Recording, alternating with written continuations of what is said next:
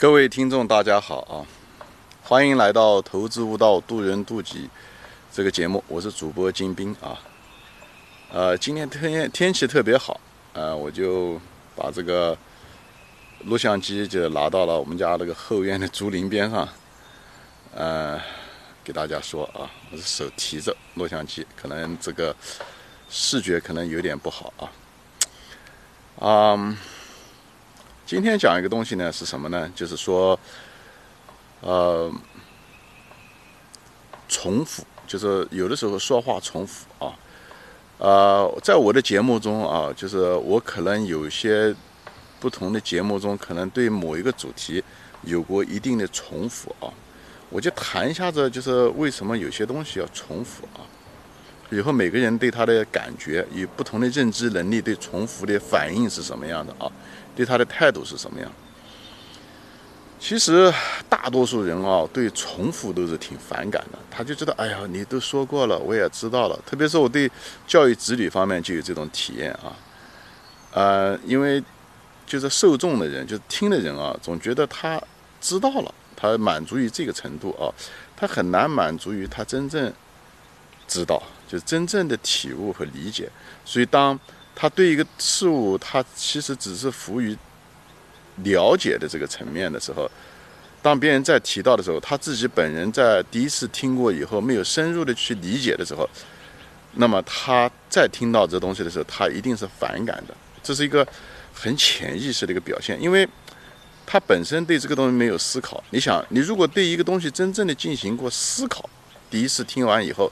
那么你第二次别人再提到这个东西的时候，只要不是机械式的重复啊，你一定会想听他通过另外一种形式在说的时候，跟你的理解有没有差别？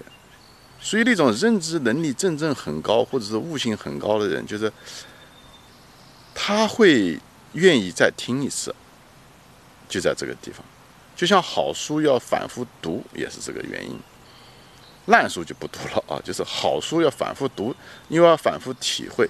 但大多数人因为人的这个自大和傲慢吧，呃，所以人家讲无知和傲慢是孪生兄弟，他讲的就是这个啊。呃，所以我就跟大家分享。还有呢，那更重要了，人家就说重要的事情要说三遍，对不对？所以你可以通过一个人说话的这个重复的次数。你可以知道什么呢？你可以知道这个讲话的这个东西的重要性，这个主题的重要性，你也会知道。所以这个重复这个东西，只要不是机械的重复啊，其实每一次别人说的时候，他会给你一个更深的一个，给你一个机会吧，再听一次，就是一个更深的一个体验。正好你在有这个时间在听他在讲第二次的时候呢。你自己头脑里面在不断的反复的在思考这个问题，加深你这个想法，啊，大多数人其实第一次都是听听不会的，因为如果是听会的话，那人类就变得就是很聪明了，对不对？一听就会，那么 那要花那么多时间去读书干什么呢？就说明人认知上面其实是不行的啊，人认知上，但是人认为自己行，这个就是最糟糕的。我就讲个我自己的亲身的体验吧，我有两个孩子啊。啊，老大呢，就是是一个悟性很高的一个人啊，智商不是很高，但悟性很高。所以呢，我跟他说什么东西呢，就说一次，他就听懂了，以后他就能把事情做了，以后下次几乎不犯这个错误。而且我跟他说了东西，或者是他会在头脑里面反复的过滤，反复的去思考，而且他可以举一反三，可以深深化。所以他是一个。他在无论在职业方面各个方面都做得很不错的一个人啊，呃，就做父亲来讲，我也很省心，就点到为止。嗯，老二呢，相对来讲呢，就是比较倔强一点，但是智商很高啊，他不愿意听别人的意见，所以呢，他老犯呢同样的错误啊，老犯同样的错误，所以呢，我要不断的提醒他。以后他有的时候就问我，他想我为什么要重复？我就我就问了他一个问题，我说。爸爸是那种重复的人吗？如果是我是一种喜欢重复、喜欢唠叨的人的话，那你可以有这个，你可以这么说，我重复，对不对？还有一种可能性是你可能没有改，对吧？所以我一直可能在不断的在重复这一件事情。我想，其实对没任何一件事情，你更多的如果看到自己的局限性，可能更有效率一点。我说，对对不对？对老大对他姐姐，我就很少重复。你看我很少重复吧？他说是的。那，对吧？我让我两个孩子，为什么对你重复的相对来讲多？那从另外层面，你要如果真要看的话，你知道是自己的认知上面，对不对？还是有问题，或者是你在改变自己方面可能效率不是很高，才出现了这种现象。所以呢，很多东西不要就通过情绪的第一反应来去判断，而是稍微深层次一点，看到自己。再看到别人的时候，你可能就对重复这件事情有不同的理解。人生中很多事情都是这样，这就是人的悟性高低啊，在这个地方。但悟性的高低是可以提高的啊，它有的有一定的天生的优势，但是后天也是绝对是可以提高的啊，悟性。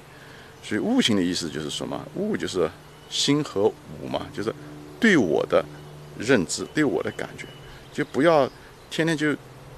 把注意力放在别人身上，别人跟你说话，你总觉得重复，但你知道这个重复背后的原因是什么呢？是不是我们自己有些问题？就是在在这。当然了，我这个视频无法是跟每个观众、每个读者说，我也不知道他们的想法，因因为呢，他是受众的这个认知能力不一样，所以我有的时候，啊，每个人层次不一样，每个人认知悟性也不一样，所以我呢需要一定的重复，特别是重要的事情的时候。我会换着不同的角度来重复一个东西，不会机械的重复啊，会跟也许跟别的东西组合在一起再说。这样的话，我却试图用几个点来描述一个面啊，或者是这样的话，最后造成一个大家一个整体感。这样的话，你就会投资有一个感觉。这个东西都不难，但是对于初学者来讲，可能我可能需要做这些基础的一些点到的工作。所以呢。你每次听到一些节目的时候，你觉得跟上一次节目或者是以前的节目有点相类似，就希望你借这个机会啊，再加深自己的印象，而不是发展出一种相对来讲消极的观点。因为一旦一个消极的情绪的时候，对你认知、对你学习都很有障碍啊。我相信大家都是一个不错的学生，就在这方面情绪的管理上面和预期方面要呃更成熟一些啊。好，今天就说到这里啊，我们下次再见。